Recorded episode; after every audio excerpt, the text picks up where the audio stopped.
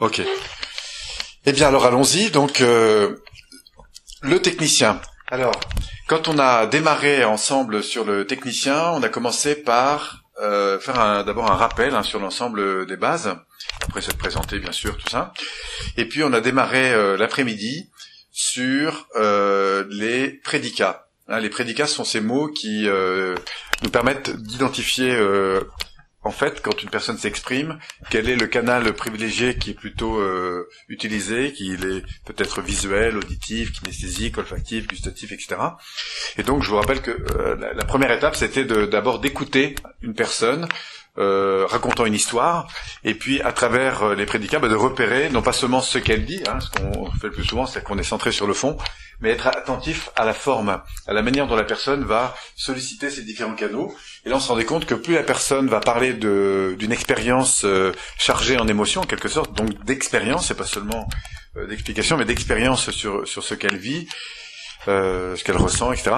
Eh bien, on s'aperçoit que euh, du coup, il y a une richesse des prédicats qui, qui arrive. De la même façon, quand une personne va enrichir son discours de, de ces fameux prédicats, eh bien, on rentre du coup euh, beaucoup plus dans l'histoire puisque on sollicite du coup le, le, cerveau droit. Donc, on a vu des prédicats sur le plan visuel, comme voir. vous avez quelques souvenirs comme ça de, de, de mots visuels? euh, donc euh, voir, euh, regarder, euh, quand hein, dirait que c'est plutôt clair. non, dans le visuel, dans le visuel. Hein, si, oui. Hein, donc la personne est, particulièrement sensible à ce qu'elle voit, aux couleurs, aux formes, à la distance, etc. Hein, c'est clair, c'est sombre, etc. Et puis ensuite, on a vu les prédicats auditifs, donc qui renvoient plus à tout ce qu'on peut capter sur le plan auditif. Hein, donc c'est tout ce qui fait rentrer en résonance, qui fait écho, que je peux entendre, les bruits, les silences, etc. Ensuite, on a vu les, les ceux qui renvoient plutôt au système sensoriel euh, kinesthésique, donc, hein, qui sont à la fois tous les, mots qui définissent des états internes, euh, les ressentis internes, mais aussi toutes les euh, textures hein, qu'on peut toucher, sentir, lisse, dur, froid, mou, humide, sec, etc. donc on parlait de kinesthésique interne, externe de visuel interne externe, d'auditif interne externe, et puis bien sûr aussi de, de ressenti. Alors le, le, pardon le, l'olfactif et le gustatif, hein, qui sont d'ailleurs assez proches. Euh, encore une fois, euh, je vous précisais qu'on a des prédicats inter enfin qu'à travers les prédicats, on peut euh, voir si on est plutôt en référence, euh, pardon, en stimulation externe ou, ou interne. Hein. Externe, ça veut dire que je décris des choses que je vois. Interne, je décris des choses que je me représente. Hein, où je décris des choses que j'entends euh, réellement, ou que je me représente sur un plan auditif, ou que je vis euh, sur le plan euh, émotionnel, ou que je me représente sur le plan émotionnel, je retrouve, et ainsi de suite sur les autres cas. Donc à partir de, ces, de la mise à jour de, de, l'écoute de, de, ces prédicats, il y a un deuxième exercice qui consiste cette fois-ci à vous exprimer en privilégiant plutôt l'un ou l'autre de ces prédicats. Je vous proposais de décrire par exemple la maison de vos rêves ou et là de faire le tour en fait de description de ces différents espaces pour vous entraîner à solliciter plutôt l'un ou l'autre de, ces canaux. Et puis enfin, euh, on a euh, ensuite pour certains, je le fais pas dans tous les groupes, euh, troisième exercice qui consiste euh, à écouter une personne s'exprimer sur un canal et puis s'entraîner à reprendre sur le même canal. Euh, c'est au fond ce que certains ont fait quand euh, je vous proposais d'échanger à plusieurs euh, en privilégiant plutôt un canal qu'un autre. Voilà, donc ça c'était pour la, mise à jour et la sensibilisation, l'utilisation des, prédicats, qui a pour intérêt non seulement d'écouter avec plus de finesse quand une personne s'exprime, pouvoir aller se caler sur son, son système, mais surtout, et c'est je trouve la partie la plus intéressante, c'est s'ouvrir à la sensibilité de ces différents niveaux de perception et donc enrichir en fait s'éveiller en quelque sorte euh, à, l'ouverture de tous ces, canaux de, perception. Enfin, on terminait la journée en complétant ces canaux de perception par les mouvements d'yeux. Et là, je vous rappelais que euh, ce, mouvement oculaire est intéressant entre le moment hein, de, le capter, entre le moment où je pose une question et le moment où la personne va aller chercher sa réponse. Et là, c'est particulièrement intéressant quand on est ensuite dans de l'accompagnement, puisque au moment où je vais poser des questions, ce qu'on fait beaucoup quand on est en phase d'accompagnement de coaching, et que la personne va aller chercher l'information, eh bien repérer le canal sur lequel elle va plutôt se, se mobiliser, ça lui permet, eh bien soit de faire préciser euh, ma question en utilisant le même canal, soit de reformuler, soit d'aller chercher des, des, précisions, voire même ensuite de pouvoir l'orienter sur d'autres niveaux, euh, de, de, sur d'autres canaux, d'autres canaux, pardon. Euh, voilà. Donc l'idée étant de, de, se caler sur le canal de l'observateur, euh, pardon, de la personne observée, et ensuite de solliciter éventuellement les autres canaux. Et donc ce que je proposais de, faire avec ces mouvements d'yeux qui viennent compléter cet indicateur, où je vous rappelais qu'en gros les visuels vont aller chercher de l'information plutôt en l'air, vers le haut, les kinesthésiques en bas, les auditifs plutôt à droite et à gauche, et puis ensuite, on peut encore euh, dispatcher ça en deux parties, entre euh, ce qui est lié à, à, des expériences passées ou futures.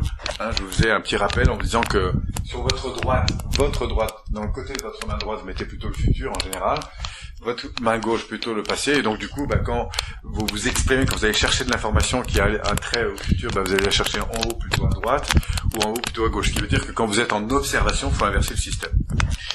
Voilà. Et puis je vous proposais quelques expériences de, questionnement pour effectivement euh, euh, observer le, mouvement oculaire. Voilà, donc c'est vrai que c'est intéressant. La, la, PNL a souvent beaucoup parlé quand, quand parfois je dis euh, genre ah la PNL ah oui ce truc avec les mouvements d'yeux. C'est vrai que ça a beaucoup fait parler de la PNL même si ça représente que 5% de, de l'ensemble.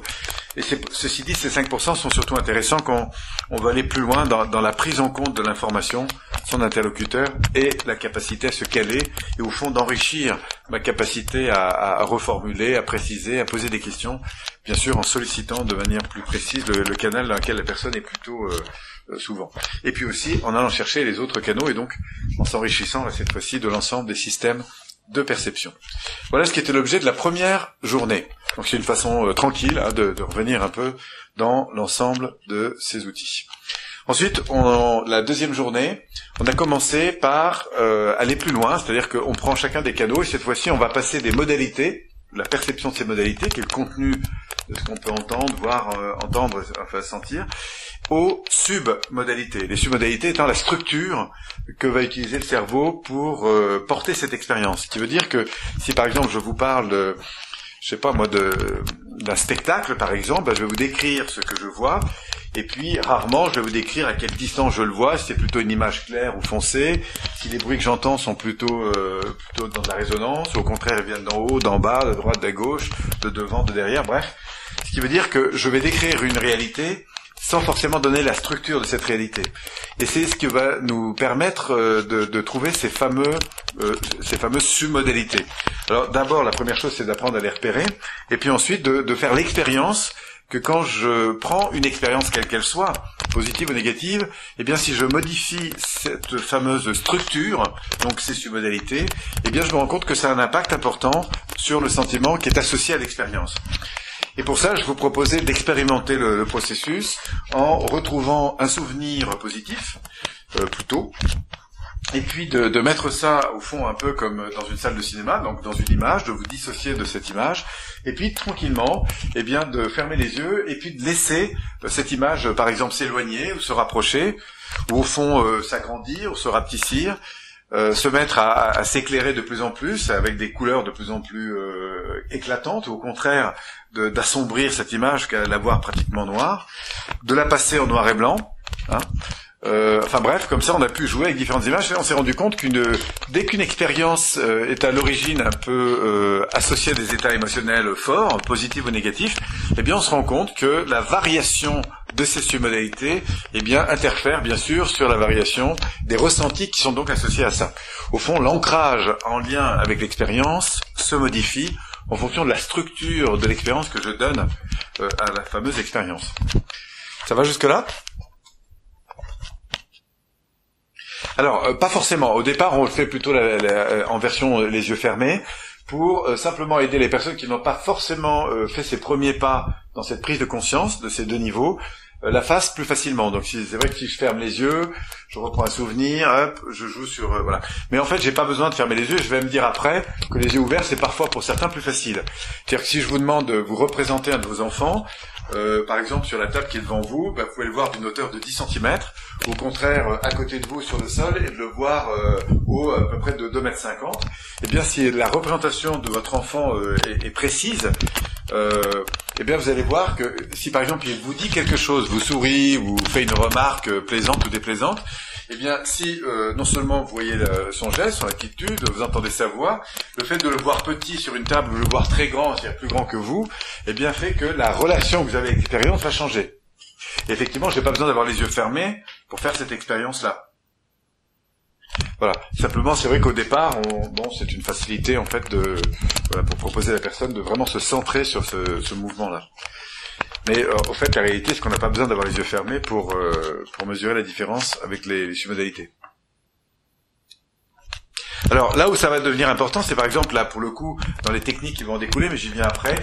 Euh, je voudrais parler d'abord de la deuxième partie de la matinée, puisque là c'était la découverte des submodalités, qui s'est ensuite complétée par un exercice justement pour mettre en exergue la puissance de ces euh, représentations euh, à travers ces submodalités, et qui consistait à retrouver un souvenir euh, d'une activité qui vous passionne. Alors vous prenez, je sais pas, moi si vous êtes un amoureux du tennis, vous prenez une activité à un moment donné où vous avez joué au tennis ou toute autre chose, et le fait de poser dans l'espace, hein, en laissant revenir à votre esprit le souvenir, de poser le souvenir dans l'espace, là, quelques mètres devant vous, de regarder euh, cette image en identifiant euh, sa taille, euh, sa distance, le fait qu'elle soit plutôt fixe, plutôt claire, plutôt sombre. Enfin bref, d'identifier cette expérience positive. Et puis de bien repérer ces différentes submodalités. Ensuite, je vous proposais de prendre une autre expérience qui, elle, était beaucoup moins stimulante. Par exemple, je sais pas moi, faire du repassage ou toute autre chose, etc. Et là, pour le coup, eh bien, de retrouver des submodalités en relation avec cette deuxième expérience. Et ensuite d'inverser, non pas le contenu, mais d'inverser les submodalités. C'est-à-dire que je prends le contenu de l'un et je vais le mettre dans les submodalités de l'autre. Et là, pendant quelques instants, eh bien, euh, si le processus est bien conduit, eh bien, on s'aperçoit que l'activité qui était moins stimulante devient plus stimulante et l'inverse marche aussi. Alors bien sûr, ça marche quelques secondes, enfin quelques minutes. Après, euh, pourquoi? Parce qu'on est dans un phénomène de, distorsion. Euh, mais toujours est-il qu'on fait là, à ce moment-là, vraiment la, démonstration et on a la sensation qu'effectivement, les submodalités vont prendre le dessus sur le contenu. Hein, c'est surtout ça l'objet de la démonstration. Ça va Ça, c'était l'objet de la deuxième partie de la matinée. Et c'est à partir de cette expérience qu'on va rentrer dans cette fois-ci des techniques PNL qui font appel justement à ce principe de, l'application de ces submodalités. La première technique que vous avez vue, c'est le brouillage. Alors là, le brouillage, je vous rappelle, hein, c'est la première technique qu'on va utiliser en PNL pour traiter une problématique euh, liée à une expérience qui s'est pas très bien passée, qui évidemment, là, pour le coup, une expérience relativement légère. Alors si par exemple vous faites du coaching auprès, euh, je sais pas moi, d'un élève qui a, un petit peu raté euh, sa présentation face à un groupe, ou je sais pas, ou euh, un sportif qui, a, raté un match, enfin bref, il y a une expérience un peu, on va pas dire traumatisante, mais un petit, qui laisse en tout cas un sentiment un peu négatif et qui donne donc justement bah, qui va réduire un peu le potentiel en ce sens que ça met la personne dans un état interne un peu négatif quand elle y repense. Auquel cas, je vais reprendre la, séquence et au lieu de la garder comme ça, avec cette impression un peu négative, eh bien, on va ressortir l'expérience, c'est-à-dire qu'on va dire à la personne, ferme les yeux, retrouve l'expérience. Et une fois que tu as bien retrouvé cette expérience, en général, va vous la resservir en étant associée. Et c'est à ce moment-là qu'on va euh, euh, vérifier qu'elle est en capacité de la mettre à distance. Et c'est pour le coup, à ce moment-là, qu'on va lui proposer d'ouvrir les yeux et de voir cette, euh, cette euh, expérience à distance et de bien marquer cette distance.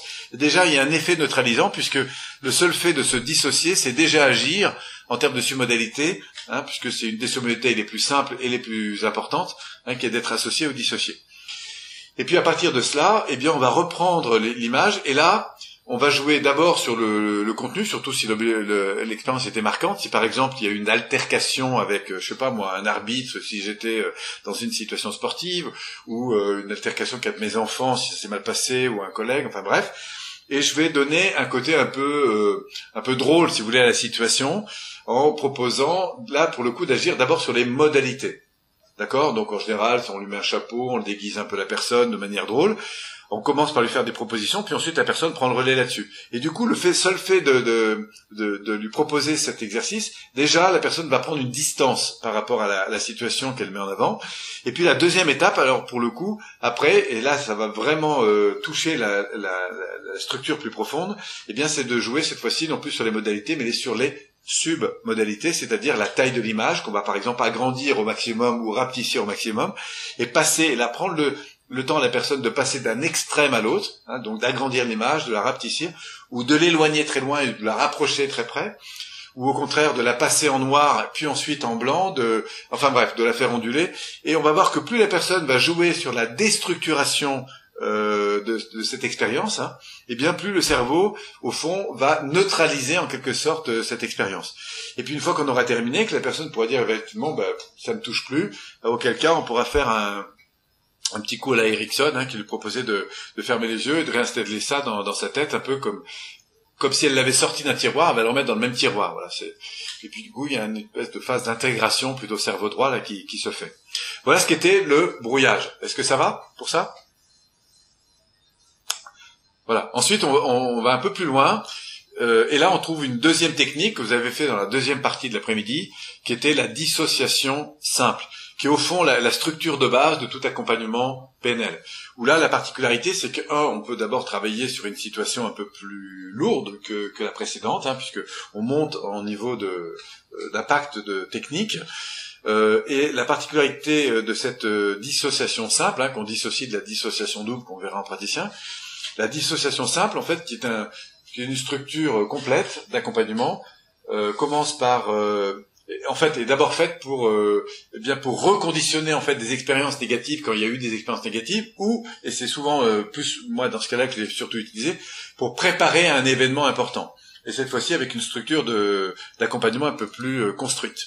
La première étape, c'est d'abord d'identifier de, la situation à traiter. Alors là, il y a deux champs possibles. Soit je reprends une situation qui s'est mal passée, auquel cas je vais aller l'identifier et puis imaginer qu'elle se passe mieux, aller chercher un état ressource à partir de la conscience de ce résultat, soit je vais directement euh, préparer la personne à un événement futur, comme par exemple passer un examen, ou préparer son permis de conduire, ou gérer un entretien, etc. Et puis, je vais la faire visualiser la situation suivante. Donc là, on est au fond dans ce qu'on a vu déjà dans les bases, prendre un objectif, identifier si ça se passait bien, ça se passerait comment. Ensuite, on peut aller chercher les valeurs qu'elle pourrait nourrir à travers ça. Toujours est-il qu'on finira par lui, proposer de fermer les yeux, de sauter dans, l'image et d'identifier l'état ressource, et qui est donc l'état en lien avec euh, la, euh, la réussite de cet objectif. À partir de cet état ressource, on va aller chercher une expérience de référence, donc ça vous l'avez déjà fait aussi dans les bases, et on va monter la personne dans l'état interne ressource. Et c'est à partir de là, c'est à partir de là qu'on va aller un peu plus loin, puisqu'on reprend l'expérience euh, future, alors notamment si elle s'est mal passée, Auquel cas, si elle est mal passée, le parcours est un peu différent. C'est-à-dire que, un, on lui dira euh, ben, quelle est la situation précise, où est-ce que ça s'est passé, comment ça s'est passé. Au fond, si ça se passait mieux, dans quel état serais-tu? Et c'est à partir de là qu'on va aller chercher l'état ressources. Et ensuite, en phase 3, on va pouvoir aller poser, euh, en quelque sorte, la situation travailler. Ce qu'on va faire aussi avec la situation euh, future. Simplement, la particularité là, c'est qu'on va décomposer la situation en plusieurs euh, images. Et c'est là où on va enrichir à travers de cette dissociation euh, le, le, processus de ces fameuses submodalités. D'abord parce que la personne va voir les choses à distance. Alors d'abord, elle va voir la situation euh, future gagnée en quelque sorte, et puis avant que ça se produise, et puis ensuite elle va travailler sur les différentes phases. En général, c'est la phase d'entrée en situation, la phase de déroulement et la phase de bouclage. Vous vous souvenez de ça? Donc il y avait trois phases intermédiaires, et puis une phase de fin et une phase d'avant. C'est bon? Alors si par exemple prenons le cas d'une personne qui aurait eu, je sais pas moi, un accident de moto par exemple. Auquel cas, elle n'ose plus remonter euh, sur sa moto, sur son cheval ou dans, dans quelle que soit la situation. Donc là, je vais reprendre la situation et la décomposer. En commençant bien sûr par la fin, c'est-à-dire que après euh, qu'elle ait eu euh, son accident, elle a bien fini par aller mieux, donc c'est cette situation-là que je vais mettre à jour. Et puis avant qu'elle aille mal, elle allait relativement bien, donc c'est la première situation que je vais prendre, ok? Et là, je vais créer un pont entre deux espaces Hein, qui sont la situation passée et la situation future, après, quand tout allait mieux. C'est bon? Et c'est à partir de là qu'entre les deux, je vais pouvoir reconditionner la situation qui s'est mal passée. Euh, C'est-à-dire que je vais commencer par la fin, en imaginant bah, si cette fin s'était mieux passée, ça se passerait comment? En phase intermédiaire, ça se passerait comment? Puis enfin, en début de situation, ça se passerait comment? Si par exemple la personne se prépare, par exemple, au fait de faire une conférence, bah, vaut mieux qu'elle commence par la fin, en se voyant applaudir, et puis ensuite au moment où elle est en train de boucler sa conférence, et puis en plein dedans, et au moment où elle prend le micro. Et c'est vrai que le fait de se voir de manière dissociée, en train de réussir, c'est-à-dire bien consciente de l'état ressource dans lequel est la personne, c'est d'elle dont elle parle bien sûr, eh bien permet euh, évidemment au cerveau de construire plus facilement et de manière beaucoup plus précise l'événement pour lequel on la prépare. Donc une fois qu'on a euh, bien construit ces différentes étapes de manière dissociée, eh bien on va pouvoir ensuite proposer à la personne de fermer les yeux et d'entrer dans l'histoire en commençant par la fin. Et là, cette fois-ci, de le vivre de l'intérieur, un peu comme si elle entrait dans le film, comme elle entrerait dans un corridor, qui serait en fait le déroulement, elle serait donc plus euh, à distance, mais complètement dedans, comme si elle était complètement actrice de la, actrice de la situation. Donc là, elle ferme les yeux, et là, pour le coup, elle fait l'expérience de son applaudissement de fin de conférence, et puis juste avant, et puis juste avant, et puis juste avant, et puis juste avant. Et c'est comme ça qu'en fait, on va l'aider à remonter euh, et à réorganiser en interne euh, eh bien la nouvelle expérience euh, désirée. Donc, c'est là où vous voyez, on, on, a enrichi en quelque sorte les protocoles qu'on a vus dans les bases hein, par l'ensemble de ces euh, détails. Parfois, on termine la, la, technique après par un pont sur le futur, éventuellement ce qu'on appelle un pont sur le passé, hein, en lui faisant euh, associer, donc là c'est plutôt pour la partie cerveau droit, l'idée que dans l'avenir elle pourra continuer de la même façon et en faire l'expérience, et puis du coup bah, d'imaginer aussi que depuis bien longtemps euh, elle a au fond ses ressources en elle, ce qui est d'ailleurs vrai, sinon elle les aurait jamais sorties. Voilà un petit peu le, ce que vous avez vu donc pour la dissociation simple. Est-ce que ça va? Ok. Oui, allez-y. Oui, vas-y. Alors évidemment, là, je, je suis pas revenu là-dessus parce que je vais, je vous donne l'essentiel, mais effectivement, c'est marche arrière, marche avant. Hein. Vous avez bien raison, tu as bien raison de le rappeler, c'est-à-dire de manière dissociée. Je vois les choses en arrière. Pourquoi? Parce que du coup, je fais des ponts euh, plutôt émotionnels sur les sentiments. Et puis après, je les remonte. Là, je remets le film à l'endroit. Euh, sachez que quand vous faites un, travail comme ça de, transformation, que ce soit à distance ou interne, il faut toujours associer le sentiment et les comportements. Hein. C'est les deux niveaux sur lesquels on fait évoluer la personne.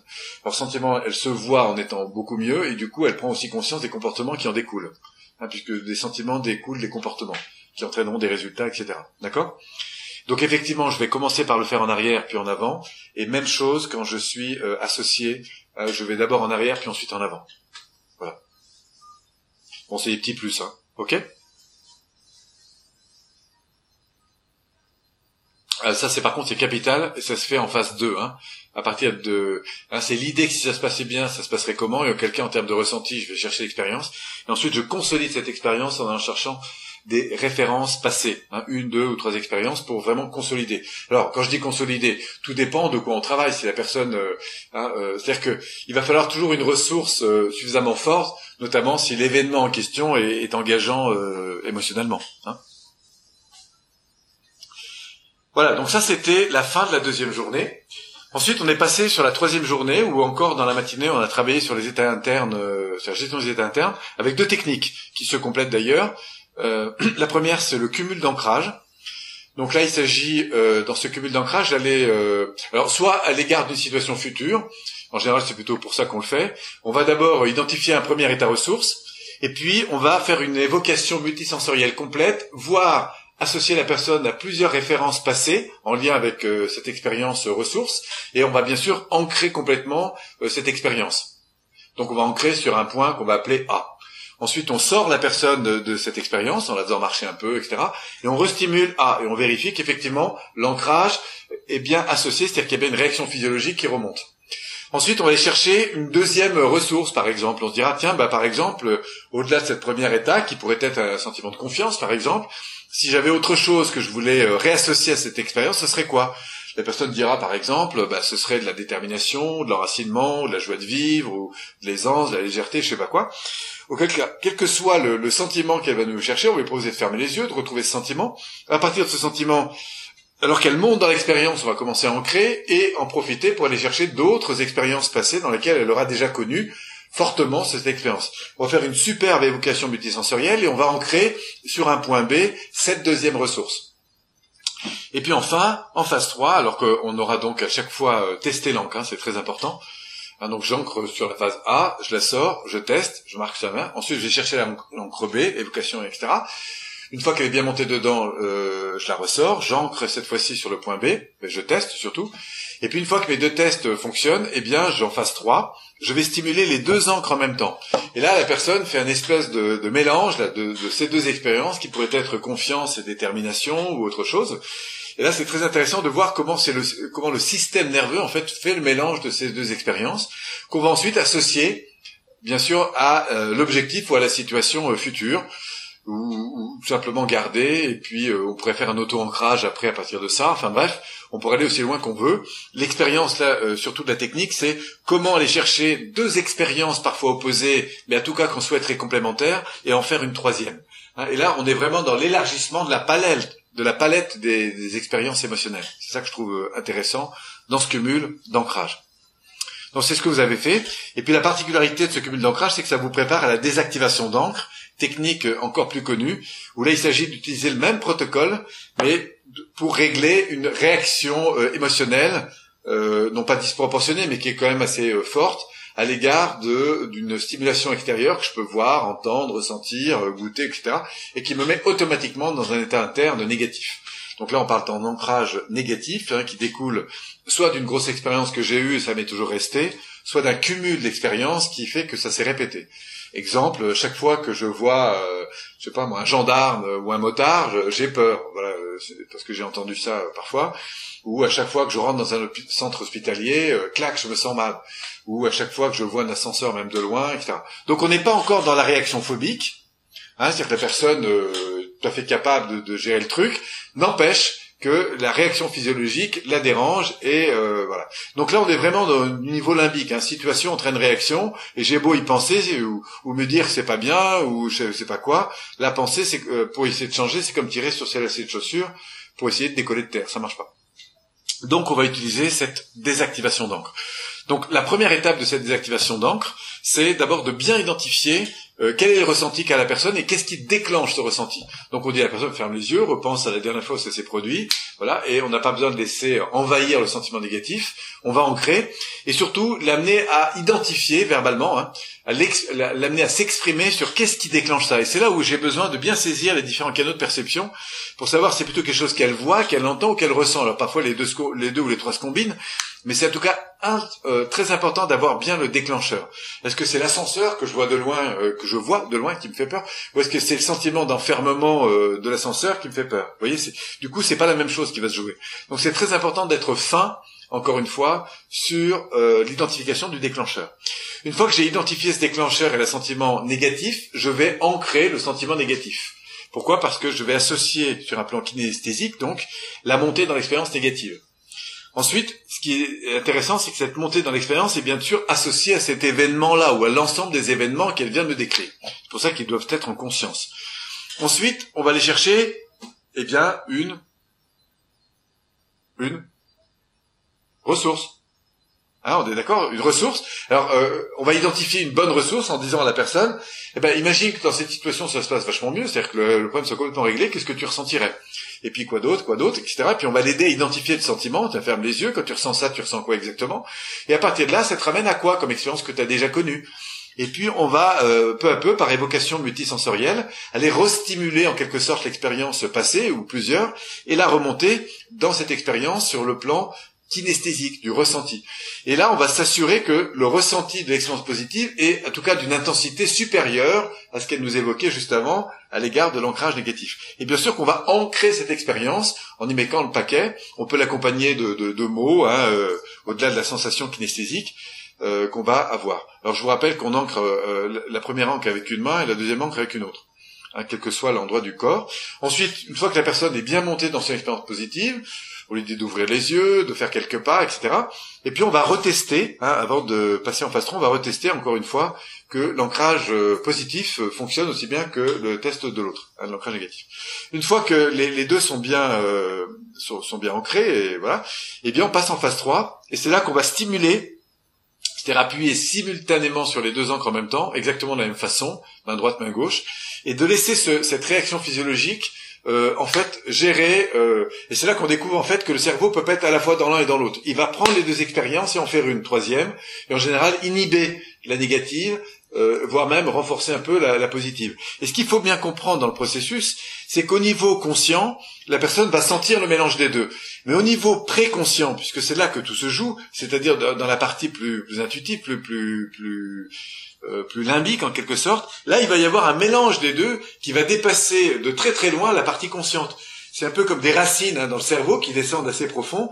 Et les deux expériences, quand elles vont s'associer, elles vont relier avec ça toutes les expériences qui sont en lien avec cette expérience euh, positive et négative. Et c'est en ce sens-là que la, la, la désactivation d'encre va se faire, si elle est bien conduite, euh, pas seulement au niveau de la perception comme ça d'un mélange simplement de deux expériences, mais aussi par association à travers la racine euh, euh, neurologique en quelque sorte des expériences attachées à, l'une et à l'autre de ces expériences-là. Vous avez compris? Donc il y a, y, a, y a, une en fait, on va se matcher en quelque sorte euh, l'opposition de deux expériences, et on s'aperçoit, très curieusement, que quand la personne reverbalise ce qu'elle nous verbalisait en phase 1, c'est-à-dire qu'elle nous reparle, et c'est là que c'est important d'avoir le déclencheur, de, ce qu'elle voit ou de ce qu'elle entend ou de ce qu'elle entendait qui l'a, qui l'a dérangé, eh on s'aperçoit qu'il n'y a plus de réaction physiologique. Auquel cas, on va pouvoir même faire la chose suivante, c'est restimuler l'ancrage positif une dernière fois, et puis d'imaginer qu'on va euh, intensifier le déclencheur négatif. C'est-à-dire que si c'était un ascenseur, je sais pas quoi, on va le voir plus grand, plus petit, plus je sais pas quoi.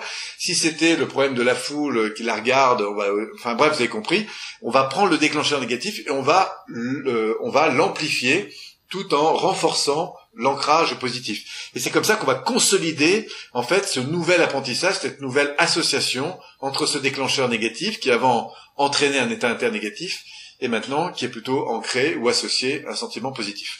Fin de la désactivation d'encre. Voilà, c'est ce que vous avez fait donc le matin. En général, il y a une personne qui passe le matin et la deuxième l'après-midi. Ça va pour ça? Voilà. Ensuite, on a quitté le monde euh, émotionnel pour cette fois-ci se centrer sur. Euh, on est revenu au centre de notre triangle avec euh, l'outil qu'on appelle le métamodèle. Hein, qui est le, le, travail sur tout le, le questionnement. Le métamodèle, c'est l'art au fond de poser des bonnes questions. Donc, je vous expliquais euh, pour entrer dans le modèle que, eh bien, une, une perception du monde. Donc là, c'est notre cercle central dans notre triangle. Hein, euh, se construit bien sûr à partir de perceptions qui entraînent des sentiments, des réactions et, puis des résultats qui vont même euh, renforcer la perception des choses. Et au fond, à travers tout ça, ce qui va se passer, c'est que si on y regarde d'un peu plus près, on s'aperçoit en fait que notre euh, vision du monde se construit bien sûr sur des interprétations, sur des conclusions, sur des impressions qui elles-mêmes découlent de faits plus ou moins précis qui ont été euh, captés à un moment donné. Donc ces faits plus ou moins précis, euh, on va les mettre en haut de notre cercle, hein, c'est-à-dire que on a des faits concernant des sujets, par exemple, si je vous parle de mon impression d'avoir passé de bonnes vacances parce que j'étais avec des gens super, eh bien en termes de sujets, vous me direz, ben, quand vous me parlez de ces gens, c'est qui? Hein, et là, on va remonter vers le, les sujets. Ou au contraire, je vous dirais, bah, c'était génial, on a fait des tas d'activités super sympas. Auquel cas, vous me direz, quand vous parlez d'activités, c'est quoi hein, Ou comment Ou qu'est-ce que vous avez fait exactement Là, on va plutôt parler des actions, on va remonter vers les actions. Ou au contraire, quand tu me dis que c'était un super endroit, bah, c'était où Contextuellement C'était à quel endroit Avec qui euh, Dans quel contexte Etc. Hein, même chose quand la personne me parle de sa difficulté, euh, par exemple des ascenseurs, ben de quoi on parle, c'est où, c'est quoi, c'est comment, c'est quand.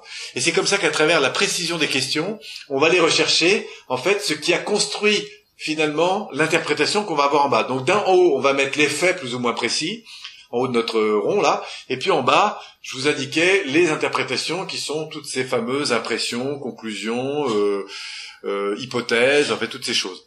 D'accord? Et donc le premier exercice que vous avez fait, c'est d'abord d'écouter une personne, vous parler par exemple d'un projet ou d'une expérience qu'elle a vécue ou d'un voyage, et d'écouter dans son discours ce qui est l'ordre des faits, plus ou moins précis, et ce qui est l'ordre des, vraiment des interprétations. Hein, par exemple, si je vous dis, ben voilà, on est parti en voyage, euh, t'es à tel endroit, donc on était en plein mois d'août, on est parti le 20 août, on est revenu le 30, et vraiment c'était super sympa. Hein. Donc là-dedans, il y a des faits qui sont plus ou moins précis, comme partir le 20 août, par exemple, et revenir le 30. Euh, bon bah ça c'est ça se discute pas. Et puis quand je vous dis c'était super sympa, bah, là ça demande euh, de, la précision puisque je suis en train de vous communiquer une expérience. Hein, donc du coup, bah, quand tu dis sympa, qu'est-ce que tu veux dire exactement? Et, là, on peut remonter vers les choses. Et c'est comme ça, en fait, que ce, ce, cette première partie euh, s'aborde quand on aborde justement les, la boussole du langage, hein, ou ce fameux métamodèle. Donc première chose, dissocier ce qui est de l'ordre des faits et ce qui est de l'ordre des interprétations. Une fois que vous avez fait ce, premier euh, travail d'écoute, et là on s'aperçoit qu'il faut écouter à deux niveaux, il hein, faut écouter sur le contenu et en même temps sur ce qu'elle nous dit et comment elle nous le dit. La deuxième euh, chose ensuite, c'est de repérer à travers ces interprétations ce qui est l'ordre des jugements de valeur, c'est-à-dire euh, concernant elle-même, les autres ou le monde, c'est bien, c'est pas bien, etc. Et puis ce qui est l'ordre des, ce qu'on va appeler ensuite des, règles hein, qui vont conditionner les croyances, puisqu'on va avoir des croyances en termes d'identité, ce qui est bien et pas bien, et puis des croyances en termes de capacité, ce qu'il faut faire ou pas faire, ce qu'il faut avoir ou pas avoir. Hein, et là, on est vraiment dans le système des croyances, au fond, les règles du jeu. Donc, par exemple, quelqu'un dira, ben voilà, pour moi, c'est important. Pardon? Quelqu'un dira, par exemple, euh, ah pour moi c'est important de fonctionner dans la, voilà, moi j'aime les gens avec qui on peut faire confiance. Et comme c'est quelqu'un de confiance, eh ben j'ai envie de travailler avec lui. Voilà. Donc euh, là on entend des valeurs. Et puis du coup, bah, des règles qui vont euh, s'imposer derrière. Par exemple, bah, je dirais OK pour travailler ensemble parce que euh, je peux lui faire confiance. ou pas. Hein. Alors après, ce qui est intéressant, c'est de dire bah, sur quels critères on établit cette confiance. Là, on a besoin d'aller vers des faits plus ou moins précis concernant la personne, ses actions ou les contextes dans lesquels se sont déroulées ses actions, etc., etc. Et c'est là où en fait la boussole du langage nous permet d'aller vers de la précision du langage et surtout de relever à partir de là, eh bien si on est plutôt sur un système de valeurs, si on est plutôt sur un système de croyances. Et du coup, ça va nous permettre ensuite de mieux comprendre dans les généralisations qui vont découler de tout ça hein, qui sont tout, euh, qui sont au fond au centre de tout ça et qui vont se construire euh, peu à peu, principalement à travers nos impressions. Hein. Et c'est comme ça que les systèmes de croyances vont, vont, vont se renforcer, hein, qui sont en fait toutes ces généralisations. Donc, si on revient par exemple euh, sur les bases, je vous disais par exemple que quand une personne varie dans ses états internes, plus elle est intensément prise dans les états internes, plus il y a des filtres qui se passent. Vous vous souvenez, sélection, distorsion, généralisation. Vous vous souvenez de ça? Eh bien, c'est là qu'on les retrouve. Il y a une sélection de l'information qui est faite en fonction des faits plus ou moins précis. Il y a une généralisation, euh, il y a une, une, distorsion qui est entraînée principalement par les sentiments dans lesquels est la personne et qui va donner lieu à cette fameuse interprétation, conclusion, impression, etc. Et puis ensuite tout ça va se généraliser puisque comme c'est inscrit au niveau euh, psychique, eh bien c'est une, donnée qui restera là. Par exemple, euh, j'ai rencontré Anne hier dans un restaurant, on a eu une super discussion. Conclusion, Anne est quelqu'un de super sympa. Voilà. Et puis ça restera dans. Là, c'est là que la généralisation se fait. Et puis si demain vous me dites ah ben non, moi j'ai pas accroché. Comment ça, c'est pas possible que vous n'avez pas accroché avec Anne C'est pas possible. Euh, la connaissance, elle est ouverte, euh, sympa, etc. Et là, c'est là qu'on voit qu'on a une dissonance, hein, simplement parce que euh, eh ben, les sentiments qui ont accompagné la première expérience vont conditionner, bien sûr, la perception et les débats que je vais avoir ou les propos que je vais tenir à l'égard de la personne en question. Et ça, c'est vrai que ce soit pour soi-même, les autres et le monde. Et c'est là qu'on voit que la, la puissance d'expérience est très importante et que du coup quand on va être dans un accompagnement, eh bien l'art de poser la bonne question pour aller construire, mieux comprendre ce qui a conduit la personne à euh, croire à ce qu'elle croit, hein, que ce soit juste ou non, et à tirer les conclusions qu'elle a tirées, soit en termes de croyance ou de ou de valeur, eh bien, euh, ça va être très important de comprendre hein, justement ce qui a forgé ça. Et puis du coup, ben, on verra que quand une personne euh, est portée sur l'évolution d'un projet, eh bien, parfois, la, la, croyance, par exemple, que les personnes qui sont avec elle euh, vont mal vivre son évolution et donc du coup qu'elle peut pas prendre du temps pour elle pour certaines choses, eh bien c'est très ancré ça dans la psyché. Et c'est très important quand je suis dans l'écoute de savoir quels sont les, les, les, les propos qui sont tenus et est-ce qu'on est là plutôt d'un système de croyance, est-ce qu'on est plutôt d'un système de valeurs et puis ensuite comment s'est construit ça. Euh, voilà. Et donc là, du coup, on a un outil euh, particulièrement intéressant. Et c'est vrai que dès qu'on commence à aborder, quelle que soit la croyance, euh, que ce soit en termes de règles du jeu ou de valeurs, par des questions, eh bien on s'aperçoit que ce que l'on croyait peut effectivement être vu, perçu, euh, compris et parfois interprété de manière euh, parfois très différente. ce qui ne veut pas dire que la première impression n'est pas juste, parce que l'impression est toujours juste, mais que les éléments qui, qui ont fait cette impression, par contre, parfois peuvent être très très très différents. Hein, on dira toujours que l'impression, le sentiment qu'a une personne est toujours vrai, Maintenant, les éléments qui conditionnent ce sentiment, là parfois, euh, on peut avoir des écarts euh, très importants. Et c'est grâce à cet outil euh, de, questionnement qu'on va pouvoir remonter hein, vers une, information de meilleure qualité. Alors ça c'est vrai dans l'accompagnement, mais il y a plein d'autres choses qu'on va pouvoir faire avec cet outil, comme préciser son langage. quand la personne me dit, eh ben écoute, moi ce prix ça me va, est-ce qu'on parle de la même chose? Ah bah oui, tiens, parce qu'on va s'apercevoir parfois que dans notre langage, on tire des conclusions un peu hâtives euh, sur les choses, c'est-à-dire qu'on va utiliser des mots qu'on croit euh, qui ont le même sens, mais qui en fait, pour une personne ou une autre, n'ont pas le même sens.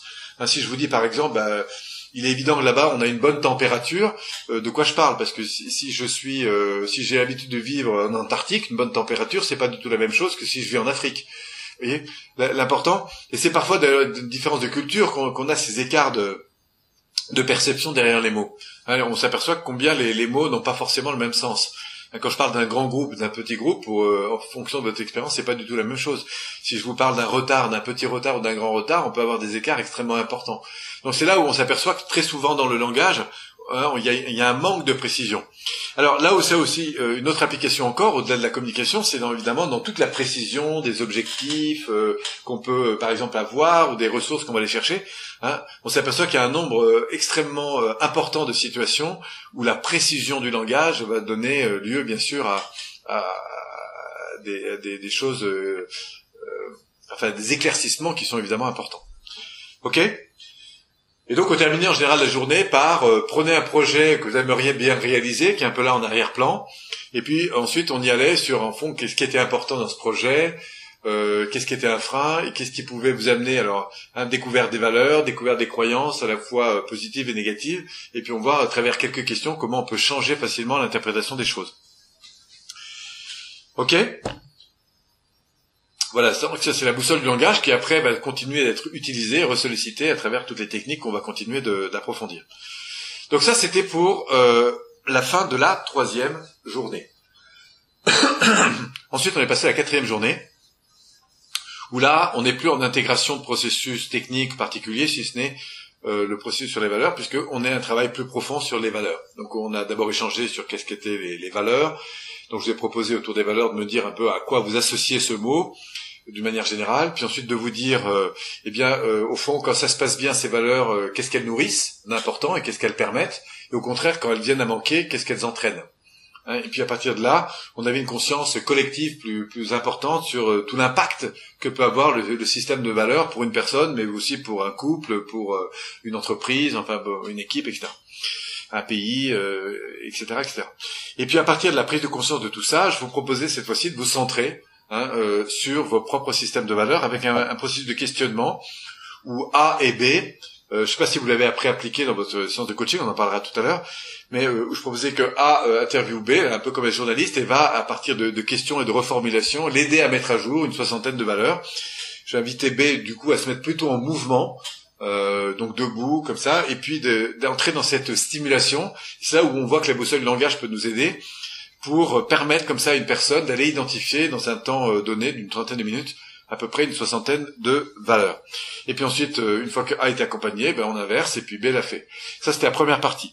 La deuxième partie, là, on n'est plus en phase de production d'idées, mais de sélection, où je vous proposais un protocole pour aller euh, réidentifier dans tout cet amas euh, de, de, valeurs qu'est-ce qui finalement est le plus important? je vous proposais cette, ce processus qui consiste à prendre dans tout ça intuitivement la valeur la plus importante, la faire ressortir, ensuite se dire, bah, tiens, si je la compare à toutes les autres, est-ce que je valide bien qu'elle est devant toutes les autres?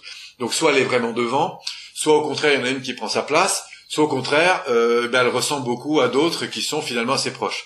Et à travers ça, ce processus, eh bien, d'aller euh, ressortir, d'extraire de ces 60 ou ces 40, 60, euh, les sept valeurs les plus euh, importantes, en commençant par la plus importante, puis la deuxième, la troisième, la quatrième, la cinquième.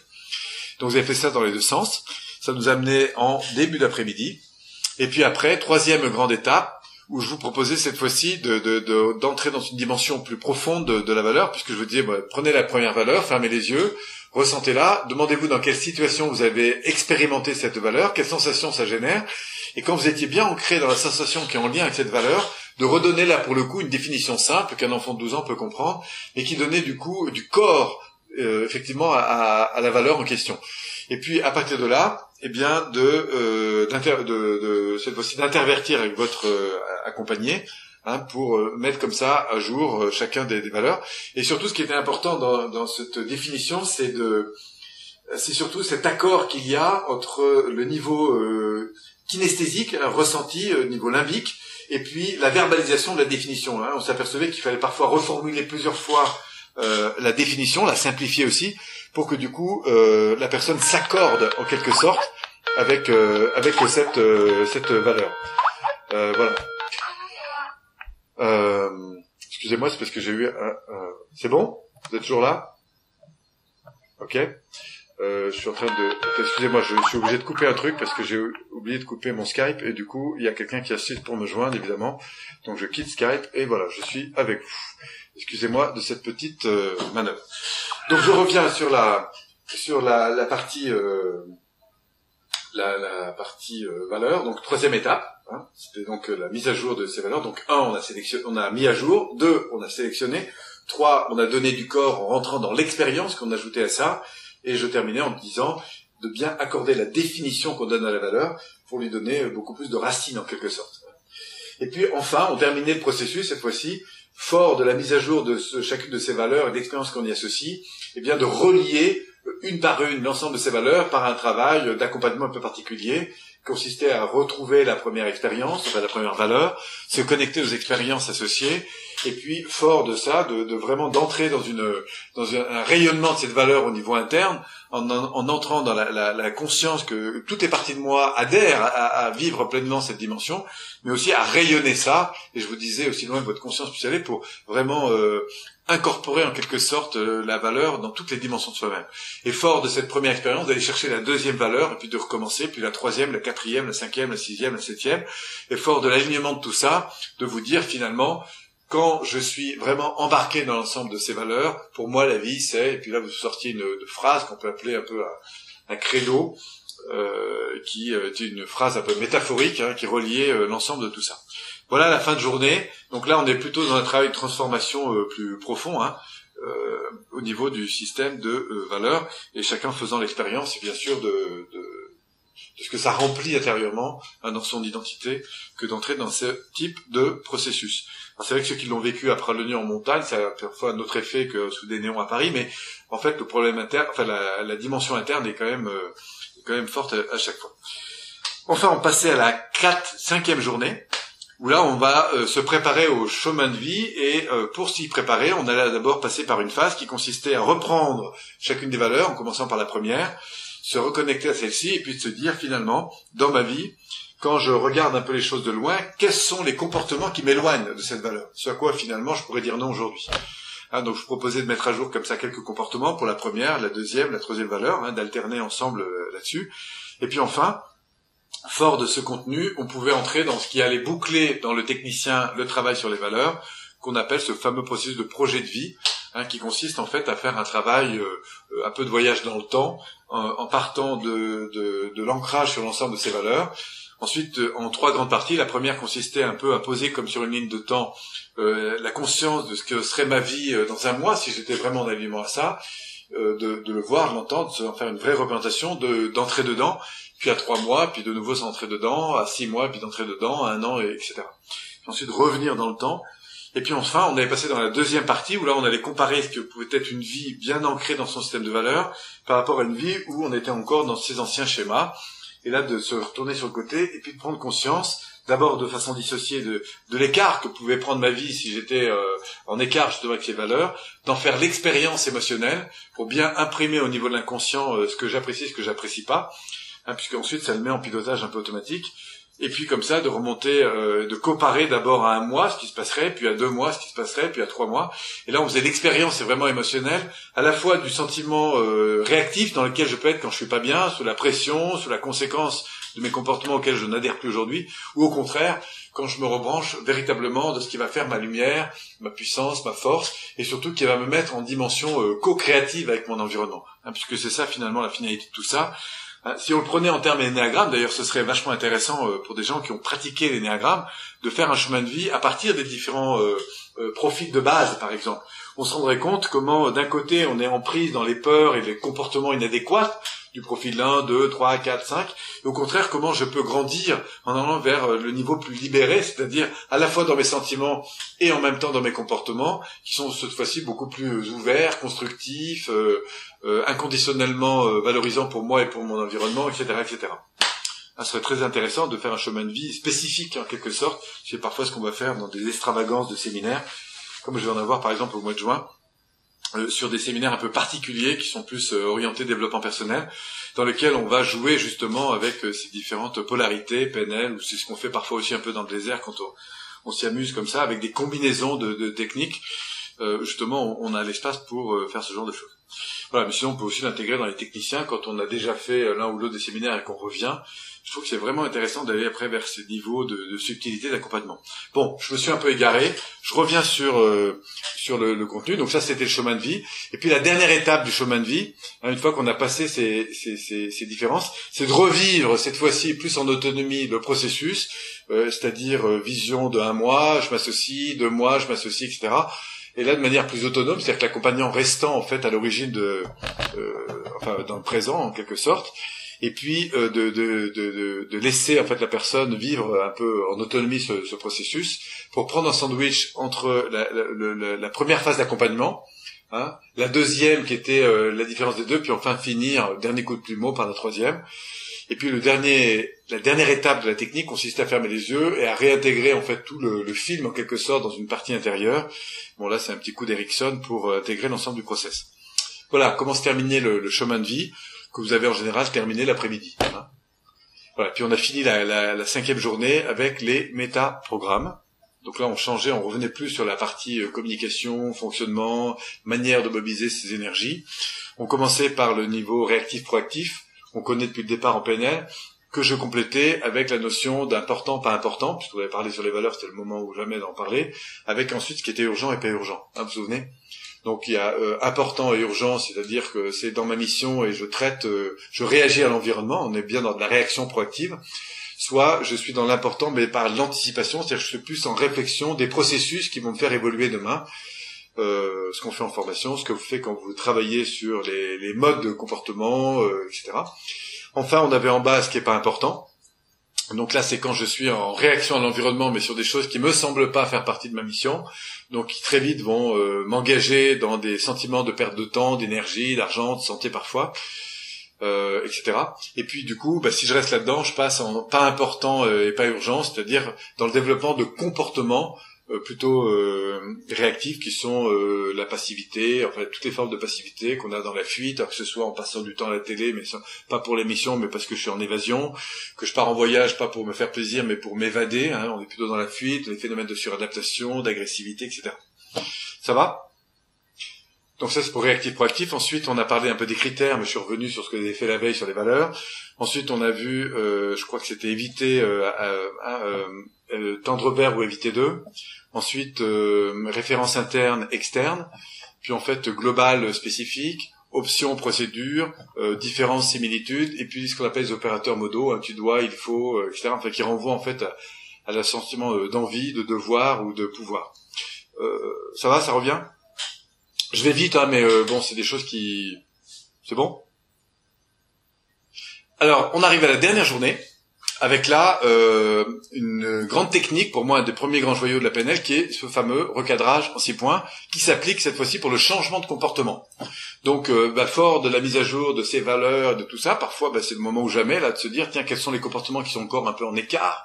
Donc on parle de comportements, hein, ces habitudes qu'on aimerait changer mais qu'on a du mal parfois à changer où là, la particularité de ce recadrage en six points, c'est de s'appuyer sur deux choses. La première, la notion d'intention positive, et puis la deuxième, qui est nouvelle à ce stade, qui est la prise en compte des différentes parties de la personnalité. Donc je vous disais, première chose, c'est d'identifier le comportement, où, quand, comment, à quel endroit, etc. Ensuite, deux, d'aller chercher la partie de moi, euh, qui est, euh, c'est là où on rentre dans les parties de la personnalité, qui est au fond auteur de ce comportement, ce qui veut dire que quand je repense au comportement que j'ai, que j'aimerais changer, par exemple, manger dans ma cuisine, prendre une cigarette à tel moment, euh, etc., etc., eh bien, je me remets dans le contexte, je me remets dans le moment où j'enclenche ce comportement, je me dis, tiens, s'il y avait une partie de moi qui était là-dedans, ce serait laquelle? Et là, en interne, j'écoute la partie de moi qui déclenche ce comportement. Une fois que j'en suis là, eh bien, un peu comme un enfant, je vais l'écouter, cette partie, pour aller chercher la fameuse intention positive. Non pas euh, reprocher le comportement, mais se dire, tiens, quand tu as ce comportement-là, s'il y avait une intention derrière, ce serait quoi? Et on trouve évidemment un système de valeurs derrière. Donc on s'arrête pas aux premières réponses, mais en général, on répond sur deux ou trois niveaux de valeurs hein, pour aller vraiment chercher une finalité forte qui en général se traduit par du mieux-être, plus de confiance, d'ouverture, etc. Une fois qu'on a bien identifié cette intention positive, eh bien on va chercher une autre partie euh, créative. pour ça, je vous proposais de vous reconnecter à un moment où vous êtes euh, euh, particulièrement, vous avez été particulièrement créatif, que ce soit pour vous ou pour quelqu'un d'autre, de refermer les yeux, de vous plonger dans cette expérience et de vous dire tiens, s'il y avait une autre partie de moi qui était là-dedans, serait laquelle? Et puis du coup reconnecter à cette deuxième partie qu'on va appeler créative ou euh, guider les bons tuyaux, ce que vous voulez, eh bien on va ensuite demander à cette partie de se dire tiens, quand tu repenses au contexte de la fameux comportement que j'aimerais changer, comme celui de manger entre les repas ou de prendre ma cigarette à tel moment, finalement, sachant maintenant qu'on sait qu'au terme c'est plutôt pour satisfaire euh, ce type de valeur, ce type de sensation en interne, eh bien, qu'est-ce qu'on pourrait trouver d'autre que euh, ce comportement-là pour satisfaire cette intention? Et c'est là que la partie créative nous annonce une première solution qu'on va ensuite euh, dire tiens, bah, si on la mettait en place, est-ce que effectivement ça nourrirait cette intention positive? Si c'est oui, ben on la garde. On va en chercher une deuxième, même chose. Si on va, puis on va chercher une troisième, puis même chose. Et fort de ces deux, trois, quatre ou cinq options, on va ensuite revenir à la partie cette fois-ci hauteur du comportement. Et c'est là où les différents niveaux de partie interne sont importants. Et là, de se dire, tiens, cette partie-là, parmi les différentes options qui pourraient permettre éventuellement de satisfaire cette intention positive que tu poursuis à travers ton ancien comportement, laquelle te semblerait la plus intéressante, marrante, euh, facile à mettre en œuvre, etc. Et puis là, la personne va prendre la première valeur, va valider qu'effectivement ça fonctionne, puis la deuxième, puis va, euh, je parle pas de valeur mais de comportement, va valider que ça fonctionne, puis le deuxième comportement proposé, puis va valider que ça fonctionne, puis enfin le troisième. Et c'est là qu'en fait la personne est en train d'intégrer dans son système limbique d'autres circuits pour satisfaire cette fameuse intention positive. Une fois que la partie euh, première donc euh, a validé euh, ces options, eh bien on peut même leur suggérer de continuer à fonctionner à un niveau inconscient de manière collaborative comme elles viennent de le faire, et puis du coup de faire appel à toutes les autres parties pour valider que ces nouveaux comportements sont justes et euh, écologiques, on va dire, pour la personne au niveau interne. Donc on lui fait faire un petit tour de propriétaire. Une fois que tout ça est bien sûr validé au niveau du ressenti kinesthésique, on proposera un pont sur le futur, éventuellement un pont sur le passé, et puis voilà, emballer, c'est peser, on peut, euh, voilà, fin de la, la, technique. Voilà pour le recadrage en six points. Donc je vous ai fait une démonstration, et puis après vous avez pu expérimenter ce processus dans un sens et dans l'autre. Et je vous disais à ce moment-là que c'est là où on se rend compte que c'est vraiment la répétition des techniques qui va commencer à, être vraiment intéressante. Parce qu'au début, on suit le protocole, on accompagne une personne, on le vit, mais l'autre nous accompagne. Mais c'est vrai qu'on l'aurait fait 4, 5, 6, 7 fois. Pourrez même après le faire en autonomie euh, là-dessus, en étant de plus en plus euh, rapide. Et ce que je trouve vraiment intéressant dans ce processus, au-delà de l'accompagnement sur un changement d'habitude, c'est qu'il ouvre à une, à une manière euh, d'accueillir le comportement inadéquat de manière tout à fait positive ça que je trouve particulièrement intéressant dans cette démarche, hein, puisqu'on peut après tout à fait appliquer ce processus euh, à l'égard d'une personne. Je veux dire par là que si demain vous avez un comportement qui ne me convient pas, plutôt que vous condamner pour le comportement, c'est vous écoutez sur la finalité de ce comportement. Et puis à partir de là, de réfléchir ensemble sur d'autres moyens d'atteindre ce, ce, résultat et de se mettre en système de coopération ensemble. Et c'est ça que je trouve vachement riche dans ce processus. Voilà. Ça va pour le recadrage en six points? Il y a encore quelqu'un? Ouais, c'est bon. Voilà. Alors, euh, je continue pour finir sur ce technicien. On a fini par le par euh, par quoi d'abord? Ben, Par le, le swish, le swish, hein, ce fameux euh, petite technique simple hein, où on reprenait là pour le coup les six modalités, où il s'agit de reprendre une expérience comme ça qui m'a marqué, mais très très rapidement, et puis de la remettre devant moi euh, et de passer euh, à la prise en compte de l'image qui m'a marqué euh, identifier le sentiment, ensuite aller chercher un sentiment inverse, retrouver une expérience positive, euh, donc une image en lien avec ce sentiment inverse, et de switcher les deux images. Hein. Ça consistait à prendre la première image euh, négative, mettre en petit la deuxième image positive, ensuite switcher les deux images, et puis faire un écran blanc. Ensuite de rouvrir les yeux et de refaire ce processus un certain nombre de fois et on s'aperçoit là pour le coup que du coup quand euh, l'ancien euh, l'ancienne image qui me dérangeait revient eh bien elle est automatiquement d'abord un peu euh, euh, modifiée puisqu'elle est en fait aiguillée sur une autre une autre image positive. Et donc il y a à la fois un aiguillage sur le plan visuel mais aussi on sait aussi qu'en arrière-plan il y a un aiguillage aussi sur le plan émotionnel. C'est ça que je trouve intéressant. Voilà donc c'est tout à fait pratique, facile à mettre en œuvre. Euh, voilà, on a fait, nous, on a donc fini. Euh, C'était la dernière technique. On a donc fini le technicien à partir de, ça. Et puis enfin, je vous ai refait un balayage complet non seulement des bases mais du technicien. Et on a conclu en fait par un grand tour de table. Euh, si je vous parle là aussi du praticien euh, pour vous expliquer en fait comment les choses se complétaient avec le praticien, ce qu'on verra demain soir d'ailleurs. Euh, voilà. Et puis fin du séminaire.